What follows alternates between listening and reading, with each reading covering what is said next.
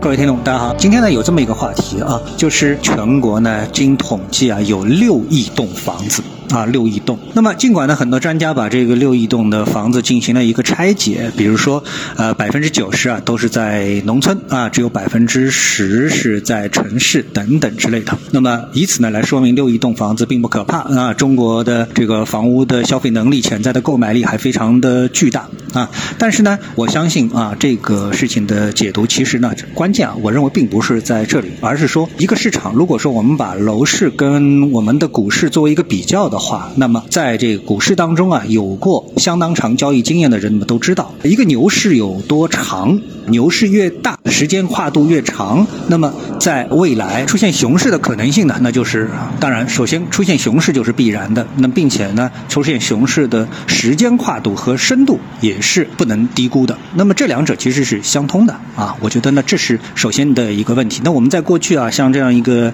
房地产市场的一个牛市啊，内部当然我们可以划一二三四五浪，但是一个主升浪呢，确确实实是延续了二十到三十年的一个时间啊，这么跨度的一个牛市，那么现在需要调整是必然的。那么这个不仅仅看价格，还要看什么呢？就是看这一个产业啊，它对整个的。社会的消费能力的一个消耗啊，那么这里面呢，不仅包括你自有资金的投入，然后呢，也包括杠杆资金的投入，牵涉到了多少的啊，比如说土地财政啊，牵涉到了多少的银行的这个投入啊，所以到今天啊，尽管说整个的房地产行业创造出了天量的 GDP，那但是呢，哎，经常我们的新闻说啊，这个房地产公司爆盘了啊，那个银行又不行了，呆坏账，债券延期了啊，或者是爆雷了等等之类的，所以呢，到了今天，你到底谁？挣了钱了呢？那当然，这个问题我们就不去展开了啊。我们只是说呢，整个的楼市跟股市相比的话，里面呢有非常大的一个相通性。我认为一个最大的一个相通性是什么呢？就是前面说，第一，牛熊市的一个转换；第二呢，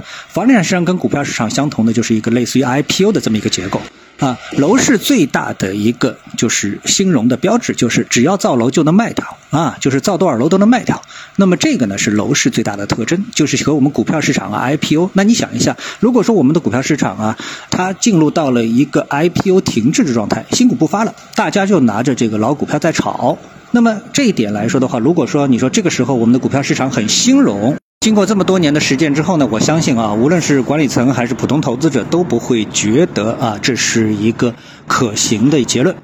呃，那么对于楼市来说一样的话啊，你那个没有新楼的生产，只剩下存量房的在进行交易，那么这个从绝大部分的情况来说，实际上从产业类的角度来说的话呢，那么这个房地产市场肯定谈不上是一个正常健康的发展，那么甚至于呢，比我们股票市场不发新股啊还要来的严重的多得多。所以呢，我们看到啊，这公布六亿栋的这样一个数字，它实际上呢，最大的问题就在于哪里呢？实际上就类似于我们股票市场啊，新股发行过度，也就是说，这个市场的存量的房屋已经足够的多了啊。那么再加上我们大家都知道的啊，一二线城市和三四五线城市的这样的一个分布的不均匀，人口的出生率的一个下降啊，等等。这样一来的话，那么最终呢，整个的一个分布是非常不均匀的。我们也知道，房地产公司啊，在拿地的时候啊，他们不可能是这个想着，他们当然都想拿一线城市，但是拿不到怎么办呢？那么三四五线城市呢，就套住了很多的房地产公司。那么未来呢，可以想见的一个格局，就是我们假设百分之九十的这个所谓的洞是分布在非城市的范围内，那么随着整个市场呢趋于这个平缓，那那么市场真正的购买力呢，只存在于刚需。那么这个呢，是我。我们碰到的最大的问题。当我们的房地产市场啊，只靠刚需来支撑，而没有投机盘，就是没有炒作盘，也没有投资盘啊，这些都没有的一个情况下面，那么希望整个的房地产市场，包括房价继续上涨，那么这个呢，实际上是非常难以让人想象的一件事情。那么这个六亿栋的数字的公布，我相信啊，在一定程度上呢，使得看好房地产市场的很多人呢，就是望而却步啊。所以呢，整个的一个市场啊，呃，不怕价格的涨涨。跌怕的呢是没有成交量，这是房地产市场啊面临最大的问题。那么也就会延续了，不说它是熊市吧，起码这个牛皮市会延续相当长的时间。这个呢才是关注房地产市场的投资者最需要严肃对待的一个问题。好，谢谢各位的收听，我们今天的节目呢就到这里，下次时间再见。